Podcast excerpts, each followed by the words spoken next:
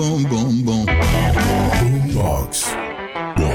Un podcast donde hablaremos entre la magia de la fotografía y la música, desde una óptica cargada de ritmos y rebeldía. Con David Eisenberg y Julio Cardoso. The rhythm is inside me. The rhythm is my soul. Bienvenidos a Boombox Podcast. Boom, boom, boom, boom. It's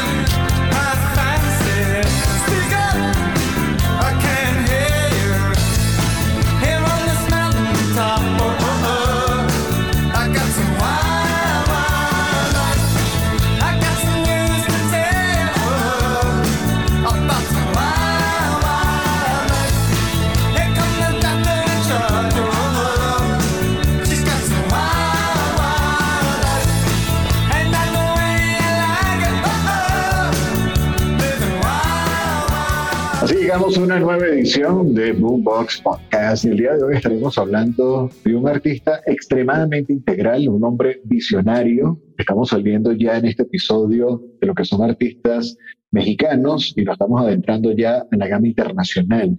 Y es este personaje que nace en Escocia el 14 de mayo del año 1952. eh, también se nacionalizó estadounidense o se naturalizó estadounidense a partir de los ocho años y es el miembro fundador de una banda muy reconocida en los años 70, 80, que se llama... Pero, pero la cosa importante, señor, ¿Cuál es como él es multinacional, el señor, pero Sí. es, the rhythm is inside me, the rhythm is my soul. Oh, y estaremos y- hablando de... Este gran artista, David Byrne, que también nací en Escocia, después llegó a Canadá con sus papás y después a Estados Unidos. Pero, señor inspector, dime su historia.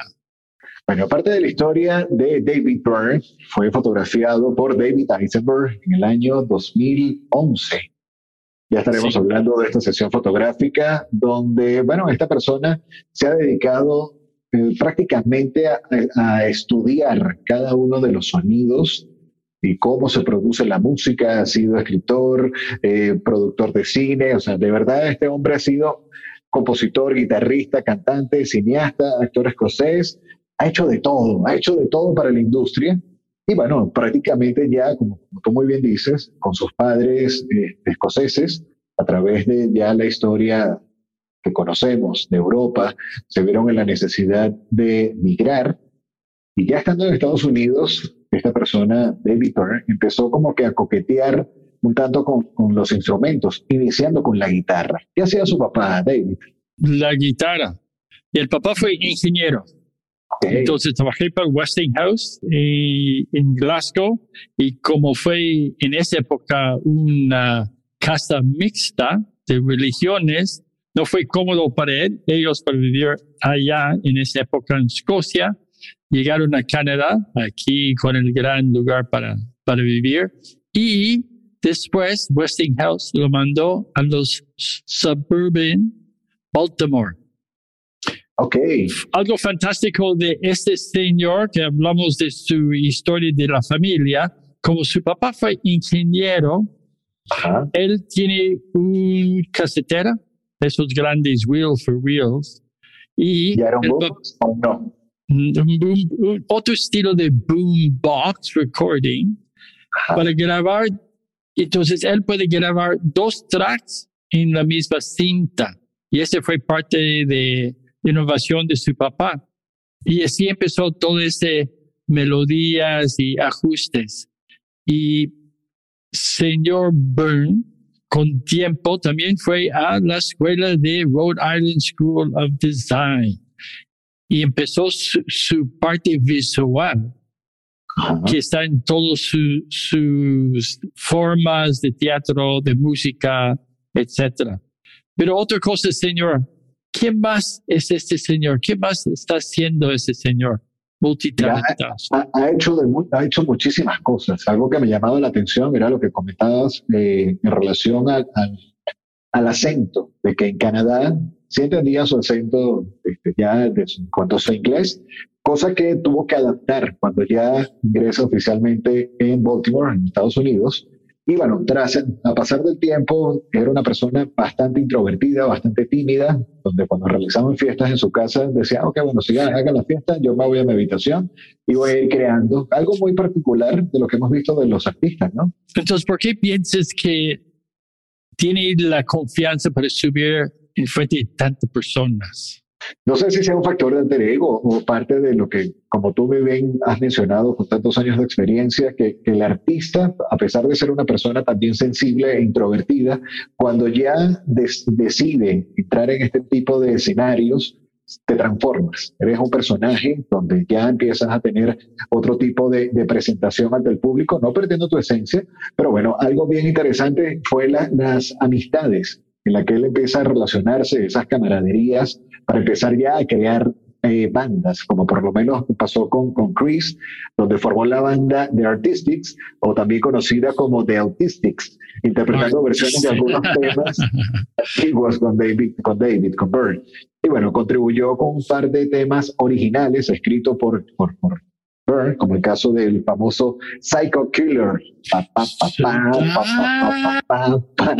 Y I'm Not in Love with God, Burning Saint. Son parte de los temas que fueron adaptados posteriormente cuando ya decide iniciar, si mal no recuerdo, en el año 1990, eh, 90 no, en el año 1983 con The Talking Heads. The Talking Heads.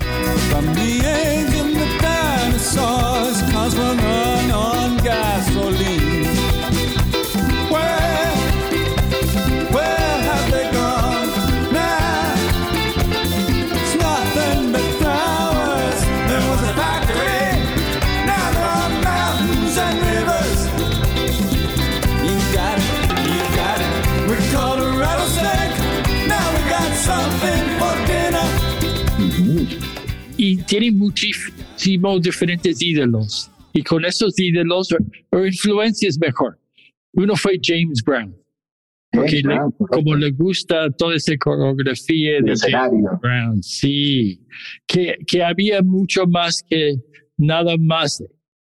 Fue más como teatro, ¿no? Empezó, por supuesto, con camisas de polo, pero quiero hacer algo de teatro, de también el estilo de uniforme de cada persona.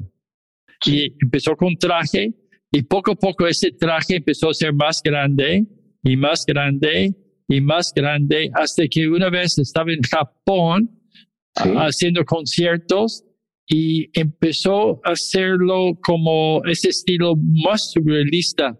¿Te acuerdas con los hombros muy grandes y todo siempre en gris? Correcto. Sí, hago una aclaratoria acá y es que en el año 1975 es cuando nace el nombre de Talking Heads y ya deciden entonces como que conformar esta agrupación. Algo bien particular también es que en relación a este nombre, uno de los integrantes de la banda lo ubicó fue en la, como en las páginas amarillas. O sea, era así como que vamos a hablar, pero no, no- no- hablamos de mucho, pero no hablamos de nada. Algo así dentro de estos avisos mini espectaculares y todo esto. Y es cuando ya deciden entonces iniciar con la agrupación, donde en el año 77 es que lanzan, en, en septiembre exactamente, el debut de Talking Heads bajo la- estas firmas ya discográficas, por el cual, con muchos años después, esta está incluido, este primer disco, en los 500 álbumes mejores de la historia según la revista Rolling Stones. Ah. Y piensas de esa época, está mucha, muchísima música de folk. Y también él dijo de esa idea política que en realidad fue el momento de el rebelde, que no necesitamos más 7-Elevens, necesitamos más flores. Entonces, parte de, de todo eso fue la influencia de gente como Woody Guthrie en esa época. Sí, y, y tal cual como comentas, o sea, siento que ha sido como, como tú muy bien dices, dentro de lo que es el The Reading is Inside Me, The Reading is My Soul, una persona bastante rebelde, o sea, contra el sistema, o como en ocasiones podemos escuchar de, de Steve Jobs, eh, esos bichos raros que son los que realmente cambian el mundo. Entonces, es una persona que... Exacto. Y que no se ese siendo rebelde, qué importante en esa época. Y te acuerdas que también entró el RB con Correcto. Parliament Funkadelic. También ese ritmo empezó a entrar su música. Sí, empieza a observar esto porque más allá de estar en, en- como, digamos, frontman de la agrupación Talking Heads, empieza a explorar realmente cómo es el sistema de sonidos y adentrarse ya en la industria del cine. De hecho, eh, fue compositor de una, de una, del soundtrack de una película bastante emblemática, Los Emperors. Los Emperors. El último emperador, del cual en esa, en esa composición, eh, esta película ganó, uno, ganó nueve Oscars y uno de los Oscars fue al mejor soundtrack para la historia de esta película. Algo también interesante es que en el año 2010, un año antes de la sesión fotográfica, forma parte de las charlas TED, las TEDx, las TED, TED Talks, TED Talks.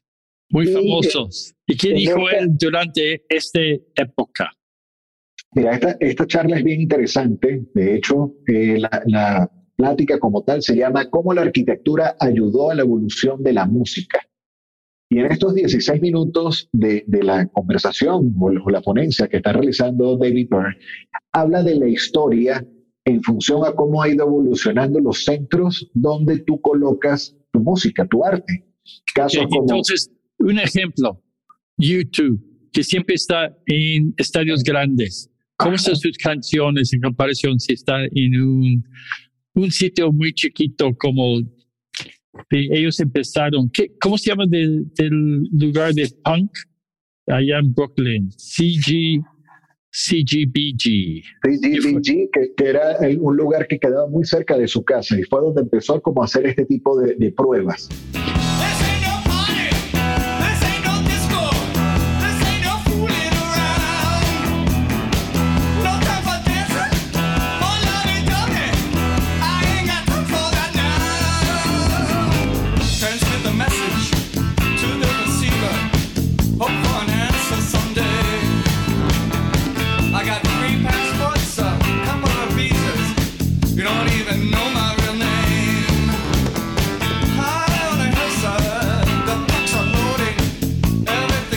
Un lugar muy pequeño, toda la gente hablando, fumando, tomando, gritando.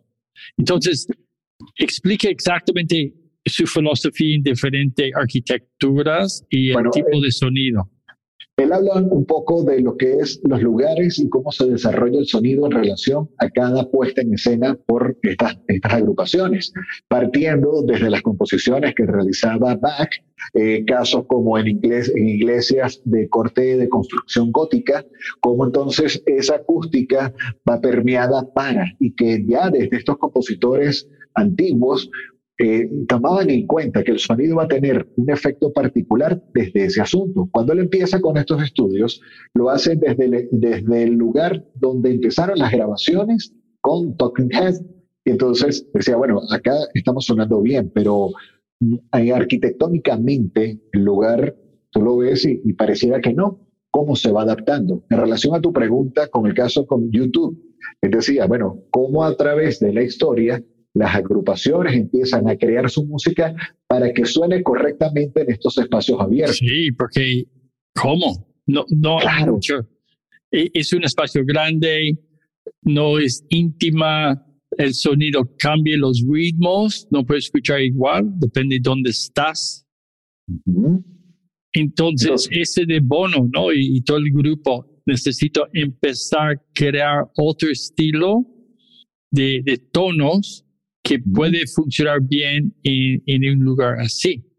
De hecho, ba- bajo este tipo de estudios, él también se ha caracterizado como escritor y crea un, un libro que se llama Cómo funciona la música. Entonces, es en relación al espacio en el que estás, cómo ir controlando ese eco o esa reverberación que va teniendo en cada uno de los efectos, partiendo también que a través de la evolución de la historia se decía de que en este tipo de teatros o anfiteatros la música estaba creada o habías educado a la audiencia para que se mantuvieran en silencio. Sí, Pero ya cuando entras en, en- en lugares, digamos, discotecas o bares, o en este caso de, de arenas o stadiums, estás viendo de que la gente forma parte del show. O sea, te aplauden, te gritan, corean la canción y cómo entonces esa composición, acústicamente hablando, se va adaptando y es parte del estudio que podemos ver en cada uno de estos libros, como otros que también ha desarrollado la escritura de David Byrne, entre los que podemos mencionar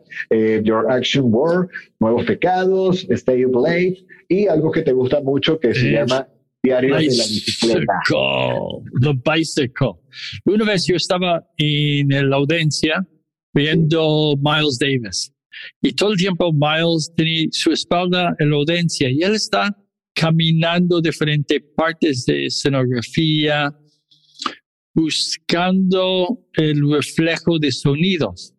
Y me acuerdo cuando estamos, ah, después que sentí con todos mis amigos, hablamos qué raro, ¿no? Y después alguien dijo, ¿no escuchaste que cada vez está en una esquina fue para un parte de Kind of Blue?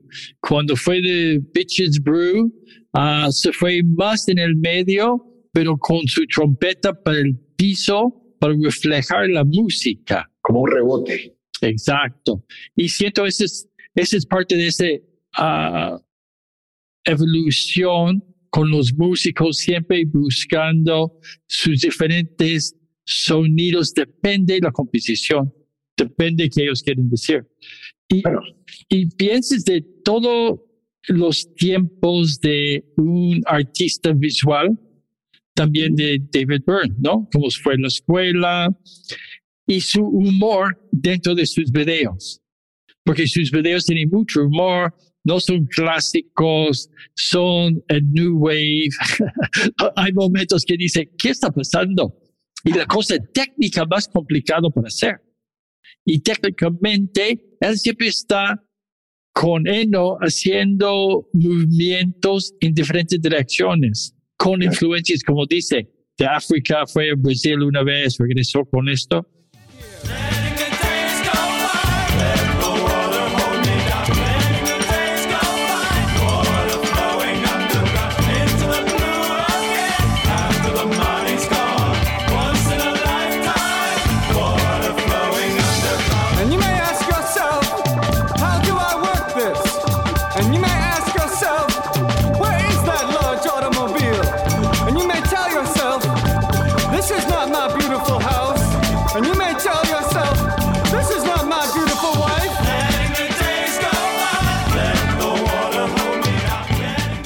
Qué sabes de su propio disquera? Bueno, de- dentro de esta disquera, ya vamos a hablar de ello, eh, me llama la atención también esta parte de la historia, que es que en el año 1983, Bobby Heads ya tenía un nuevo disco en estudio, el cual tituló Speaking in Tongues, donde es un disco donde ya no aparecía Eno, pero seguía la línea anterior de trabajo. Este disco, dentro de lo que es la, la visión de Byrne ante todo el desarrollo de la industria musical y todo esto, fue nominado en la categoría de mejor efectos musicales Ah, en la exacto. primera entrega de los MTV Music Awards, estamos hablando de 1984. Y este tema también estuvo nominado por un premio Grammy como mejor interpretación vocal por rock o grupo dúo. Entonces, a pesar de, de todos esos cambios donde se empezaban ya a premiar parte de la industria, el lanzamiento de la cadena MTV, como esta persona ya venía dentro de ese ser el, el bicho raro, a ser reconocido como alguien que estaba realizando ya a, a inicios de los años 80 aportes importantes en el mundo de la música. Es, es alguien que puede, como dice, puedes ah, caminar, puedes hacer ah, guitarra en el mismo tiempo, puede cantar y puede estar en el bici. En, en el mismo tiempo, como fue alguien también, ¿te acuerdas que hizo una película, True Stories, un- una película bien offbeat en 86? Y de ese empezó también el siguiente año y ganó el, el Oscar. ¿Qué piensas de ese tipo de personas que no tiene miedo a descubrir esa curiosidad? Porque es- son poca gente hoy en día que, que no tiene, es, que tiene miedo de qué voy a hacer. La gente me conoce para una cosa. Y, te- ¿qué es la historia con Bill Gates y Windows y él? Es que son, son muchas cosas, porque fíjate, en relación a lo que es el tema de la productora, que fue la pregunta que me realizaste anteriormente, ya en cuanto al conocimiento del- de, adentrarse en el mundo de producción musical, empieza a realizar eh, estudios hasta en África. De hecho, habla de, de- de la música en África en esta plática TED, donde dice, bueno, cómo la música que se desarrolla al norte de África prácticamente tiene un sonido perfecto y es un sonido ambiente. O sea, estás en la, en la calle, estás en el campo. De allí hacen la creación de Luaca Pop, que es su primera casa productora, principalmente incluyendo ritmos del mundo. Ya te voy a contar una anécdota especialmente con, con esa eh, casa productora. Tiempo después, cuando estás hablando acá del año 1986, ya la revista Time lo coloca en la portada y es calificado como el hombre renacentista del rock. Ah, ok. En esta portada, ya, ya estamos hablando mediados de los 80, empieza a, a darse a conocer mundialmente cada una de sus mm, habilidades del mundo artístico como cantante, compositor, letrista, guitarrista, director de cine, escritor, actor, artista de videos, diseñador y fotógrafo. Este hombre hace de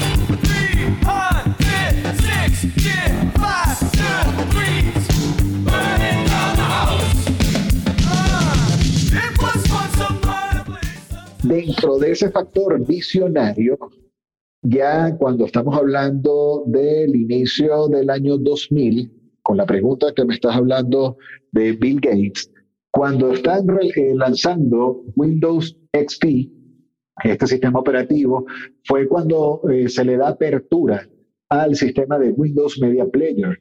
Y David Byrne firma con Bill Gates un contrato para que ese tema, o sea, un- uno de sus temas, en este caso se llama All Over Me y Princess, fueron los temas que, que estuvo realizando en la inclusión del Windows Media Player. Obviamente era como una canción un track de prueba para que cada persona que tuviese en su casa una computadora con un sistema operativo Windows ya escucha cada una de las canciones de David Byrne. Exacto. Él fue ese tipo de ah, innovación, pero al mismo tiempo, cuando piensas de su álbum Look into the Eyeball, ese habla mucho de, de él, cómo él sentía en ese momento.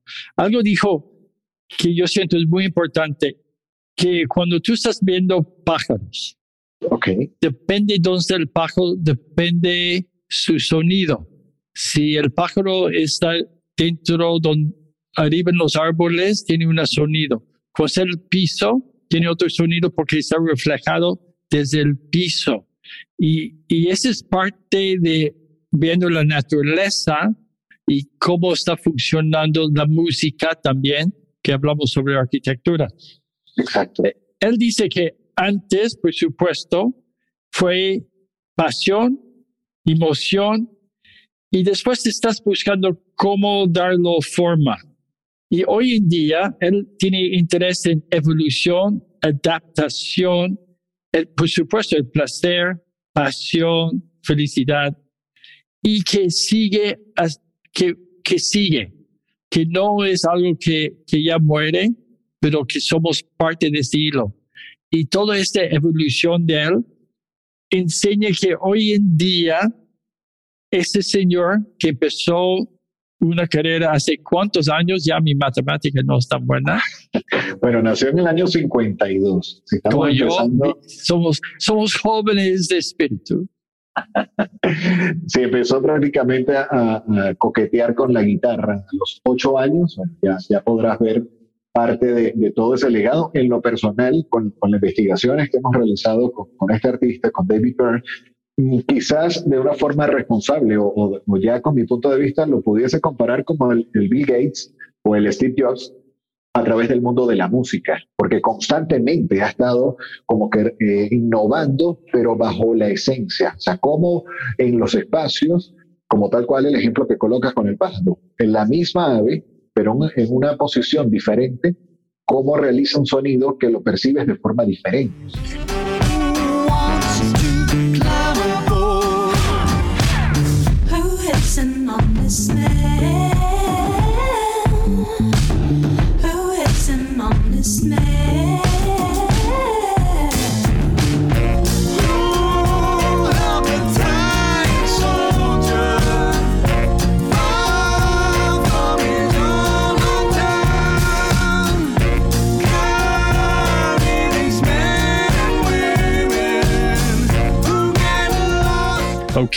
También te acuerdas con MTV, con Café Tacuba, Ujú. otra, que es alguien buscando cosas afuera de su zona de confort.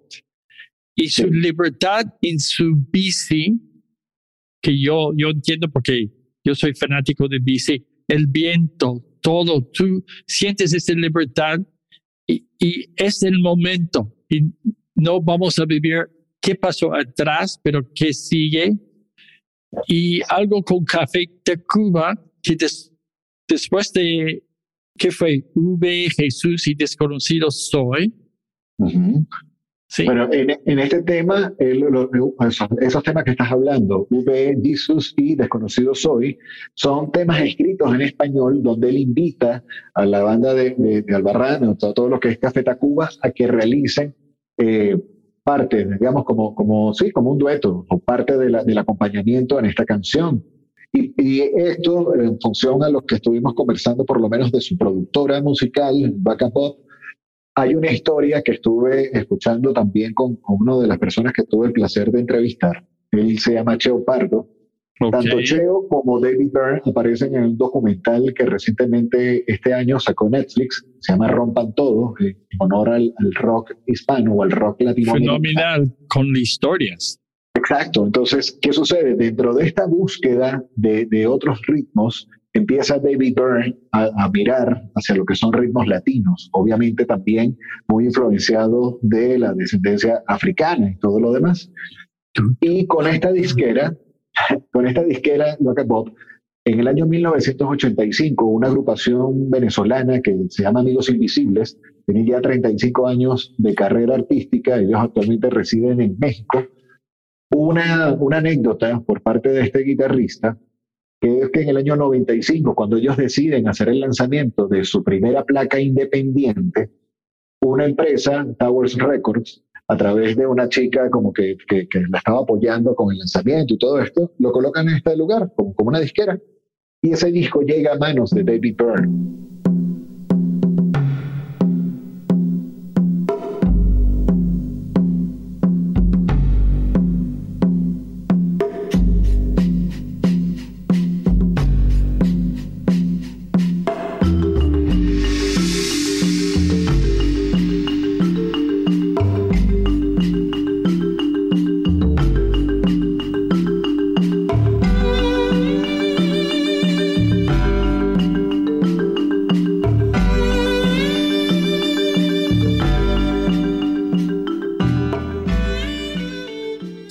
¿Y qué piensas en esa época? David Burns está buscando esa curiosidad, ¿no? constantemente ha estado buscando. De hecho, cuando llega a tu, a tu cámara, a tu lente, seguía o sigue todavía en momentos de exploración.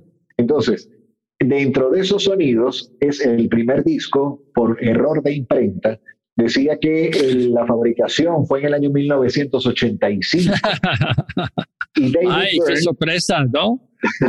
David Byrne llama a- a- al, al estudio o a la oficina de esta banda que apenas estaban haciendo y dice, oye, este disco no es del año 85, quiero hablar con ustedes. La firma que estaban teniendo con ese disco era que a través de EMI, de EMI Venezuela y posteriormente fue EMI Estados Unidos.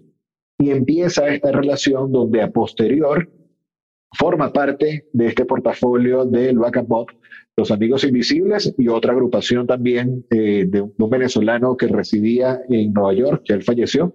Esta agrupación se llama King Chango, una banda de ska que también Ok. toma David Byrne para entonces ir jugando dentro de este, digamos, apadrinamiento o conocimiento de otros ritmos y empiezas como que a darle toda, toda esta historia.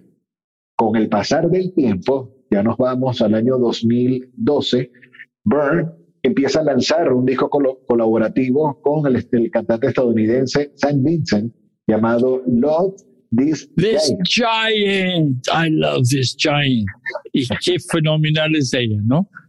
Sí, y con eh, Café Tacuba forma parte de, con, ya como invitado para el segundo MTV Unplugged de, de la banda mexicana, con el tema llamado El Outsider. Dicen, David, con With Me vamos, vamos a grabar, forma parte de, de esta canción. Entonces, Sí, entonces, que pero había muchos años que no había discos, porque él está haciendo diferentes cosas de teatro. Ajá, Y en el último tiempo tenemos Utopia Americana, que correcto. finalmente también está en HBO por el gran director Spike Lee. Ujú. y hizo otro estilo donde no hay cables, la gente está libre de caminar, pero regresa mucho de esa coreografía de Talking Heads Sí, y de- de hecho, fascina, yo voy a decir, e- esa mezcla de los, los sonidos del mundo hoy en día que sigue. Sí, de hecho ya, ya estamos hablando de que esa participación fue en el año 2008, donde se junta con Brian Eno para entonces hacer como que el remake de Everything That Happens y Will Happens Today. Today is the day because the rhythm is inside me. The rhythm is my soul.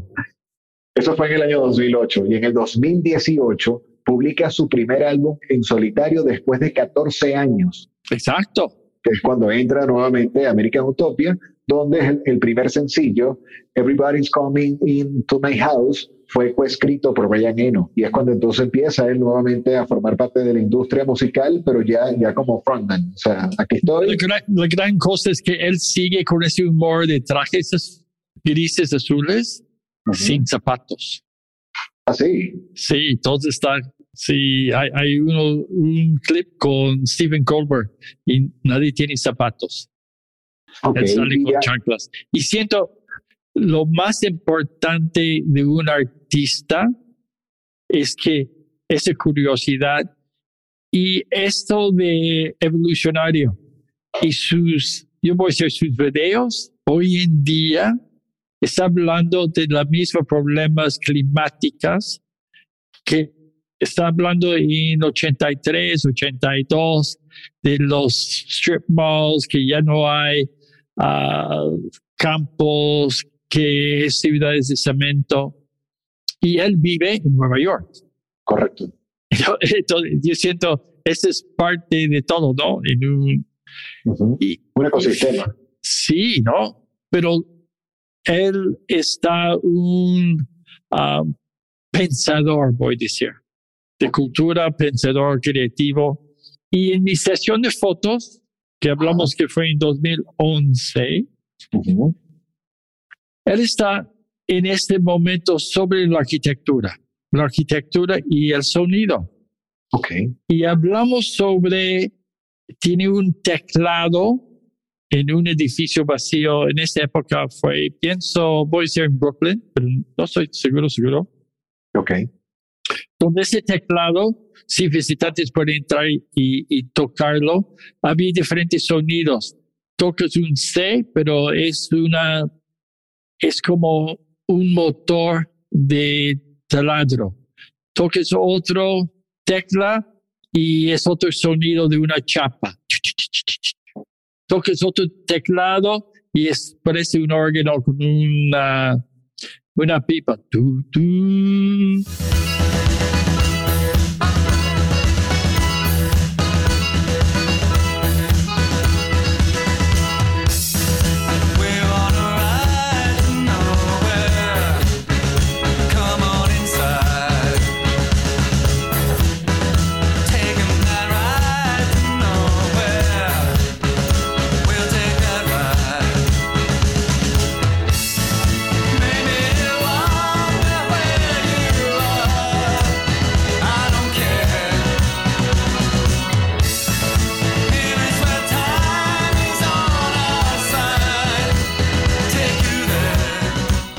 Este interés en el sonido, que nosotros vivimos con estos sonidos de hoy en día. Ajá. Y hablamos sobre todo esto dentro de la sesión. Y esta sesión hicimos en el Hotel Condesa. El, fue de el-. Sí, el julio, el 28 de julio en 2011, que fue muy interesante. Llegamos a las 9 en la mañana. Y usualmente para un músico no hay 9 en la mañana. Entonces, ah, me acuerdo que Gris, qué temprano, ¿no? Para un, un músico. Pero siento, es alguien así de, de tiempos, de, es, entramos y hablamos y puedes sentir esa timidez, ¿no? Ok. él dice que yo también hablé con diferentes personas y él dijo que él tiene un tipo de enfermedad y con esa enfermedad de Asperger syndrome Ujú. que él puede ser súper enfocado. Entonces, como es tímido, pero súper enfocado al mismo tiempo. Y ese fue algo para mí que fue una sorpresa, porque como tímido, pero en el momento que pusimos las luces, fue intenso. Ok. Entonces no fue ese de, de nada más, ok, vamos a hacer fotos, ¿qué quieres? Y, y empezamos con una luz natural que fue preciosa, con un sofá medio redonda, él ya con su pelo blanco, blanco, blanco. Entonces es todo ese de monotón, porque en realidad él en los trajes siempre es muy monotón, menos una sesión de fotos que él hizo con Annie Leibovitz para Vanity Fair, que su esposa, que fue estilista o diseñador de ropa, hizo un traje, nunca terminó el traje, me dijo, nada más de frente de hojas. Y es una foto de Annie Leibovitz súper bella. Entonces siempre está en ese medio de fantasía, realidad, qué es real y qué es el show, el teatro. Claro, el surrealismo del artista. Entonces yo sentí conmigo, empezamos muy como él. Y él está muy tranquilo y poquito tímido, puedes ver por su cuerpo, ¿no? Y poco a poco empezó a abrir sus, sus brazos en la sofá y sentir cómodo. Después había un tipo de, de puertas, pero eso que sliding doors, de Ok, ruedas. Ajá, Sí. Y, y yo dijo, ¿por qué no ponemos tú en el medio? Nada más la cara. Empezó a jugar con esto. Y con esto, yo siento, él entró más el teatro. Personaje. Por, sí, personaje, la cara, el reflejo de, de la sombra. En este luz fue más duro, un spot. Ok. Porque para mí ya estamos en el teatro. Y en esa época de mis fotos, yo estoy tomando en F22. El lente todo, todo cerrado. No sé por qué, pero ya me gusta tanta textura en el piel y todo, ¿no? Especialmente para los hombres, que puedes ver todas las pestañas exacto, su pelo, en realidad. Y estamos jugando con las dos puertas y como 15 minutos y después yo dijo, ¿por qué no sentamos así en la mesa de la, allá había una sala pequeña en el hotel y empezó a hablar sobre este proyecto de los edificios y sonidos, y Pues los la- diferentes sonidos que, que fue a po- poco antes que yo no sabía de TED Talk. Exacto, un año antes de, de la plática TED. Ajá. Psycho killer, qu'est-ce que c'est? Fa fa fa fa fa fa fa fa fa fa. Better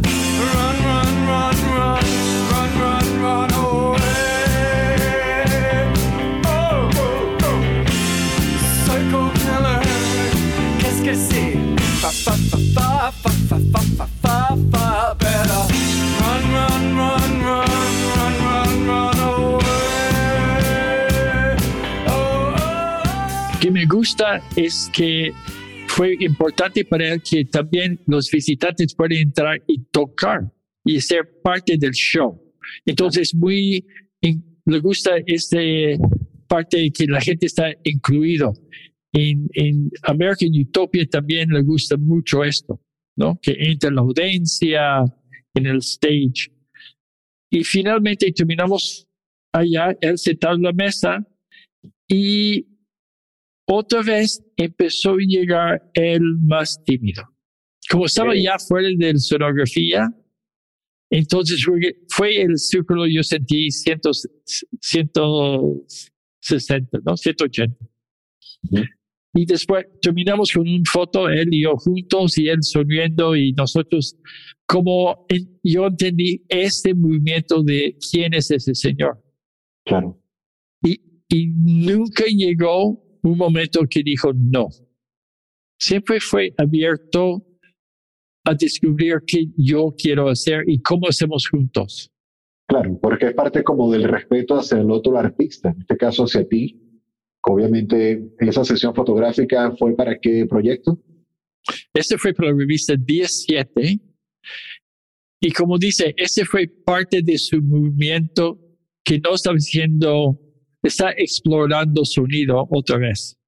Y siento cuando él habla de, de los pájaros y cómo él está viendo los pájaros, dónde cantan y el sonido de cada lugar. Y el sonido yo siento también, él está escuchando tu voz y cómo está tu voz. Si estás nervioso, si estás rápido. Y como mis sesiones fue, fue muy calmado. Y me acuerdo que no pusimos música, Oh, que es raro, algo- porque yo siempre exacto. música. No sé por qué, pero me acuerdo que no pusimos música. Fue muy calmado todo. Eso. Y te acuerdas que seguramente él, el ritmo está dentro de él. No necesito poner más. Muy bien. Bueno, nos quedamos cortos dentro de lo que es esta breve reseña de un gran artista que a la fecha sigue aportando mucho para la industria. Ha hecho muchísimas cosas. De verdad que, que es impresionante lo que es el, el- el aporte global, no solo para, para Estados Unidos, sino para- más bien para el, para el mundo entero.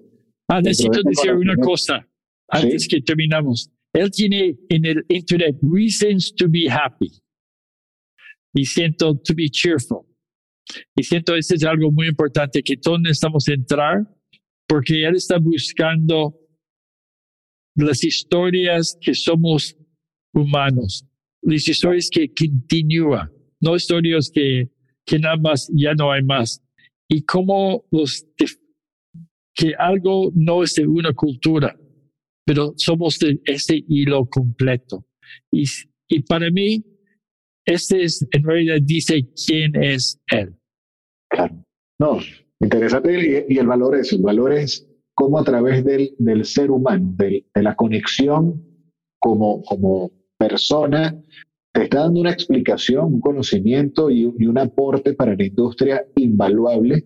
Ayer, por lo menos, cuando estaba haciendo como un repaso de, de toda su, su carrera, por mi cabeza pasaba que es prácticamente como un Mozart, pero en la era contemporánea. Exacto. ¿Eh? O sea, es, una persona que para la industria musical no solo se quedó como el bueno, el de, el de Psycho Killer con Talking Heads y, ya, que es un tema que ya con sus presentaciones en solitario sigue abandonando. Y bueno, genial toda esta historia con, con David Byrne, súper complacido y orgulloso de ti, que a- parte de estas eh, personalidades que han pasado a través de, de tu lente, o también considerado como una víctima, el día de hoy pudiésemos hacer una especie de especial, bueno, un episodio de David Byrne como un gran ícono de la industria musical y la industria artística y todo lo que es la dirección en teatro, en cine y bueno, pare de contar. Y toda la gente que, que él quiere trabajar juntos para crear cosas. Y voy a decir, me gusta, me fascina el canción, sí, Burning Down the House, pero Wild, Wild Life. Salvaje, salvaje vida. Así, de esta forma, oficialmente seguimos con el Rock and Roll Baby, el ser rebeldes, que es tu, tu bandera de presentación a través de todo este mundo rock and roll. Y bueno, así llegamos al final del episodio del día de hoy. Recordamos toda la audiencia que cada martes gran audiencia. Ya estamos en más de 15 países, 72 ciudades y queremos decir gracias a todos ustedes que nos apoyan nuestro tiempo disfrutando nuestra momentos pendejadas, etcétera, etcétera, etcétera. Sí, ya, estamos, ya estamos hablando que a la fecha tenemos casi, ¿qué? casi ya estamos llegando a las 550 descargas con este proyecto que recientemente nació a mediados de, de junio. Y bueno, tenemos eh, a grandes personalidades, tanto del mundo de la fotografía como de la música, que constantemente nos dan feedback. Y bueno, súper complacidos de esto. Re- Sigue, sigue. Spread the word, spread the word. Bueno, de esta forma llegamos al final del episodio por el día de hoy, no sin antes escuchar el ritmo de Boom. Podcast. Boom, boom. The rhythm is inside me. The rhythm is my soul. Estuvieron acompañando love you. el musicógrafo David Eisenberg. El inspector Julio Cardoso. De esta forma decimos hasta el próximo episodio y gracias a Chao. los fans. Adiós. Y escuchas música. Now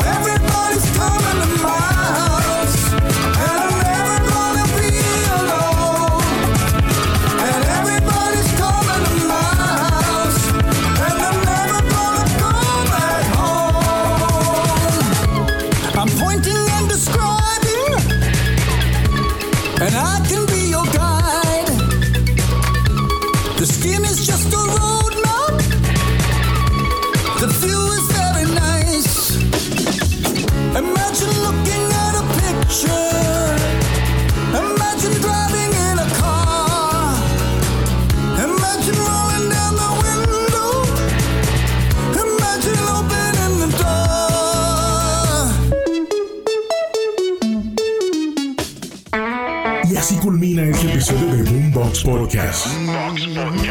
Fotografía y música, cargada de rebeldía y ritmos, con David Eisenberg y Julio Cardoso. www.boomboxpodcast.net Boom, boom, boom.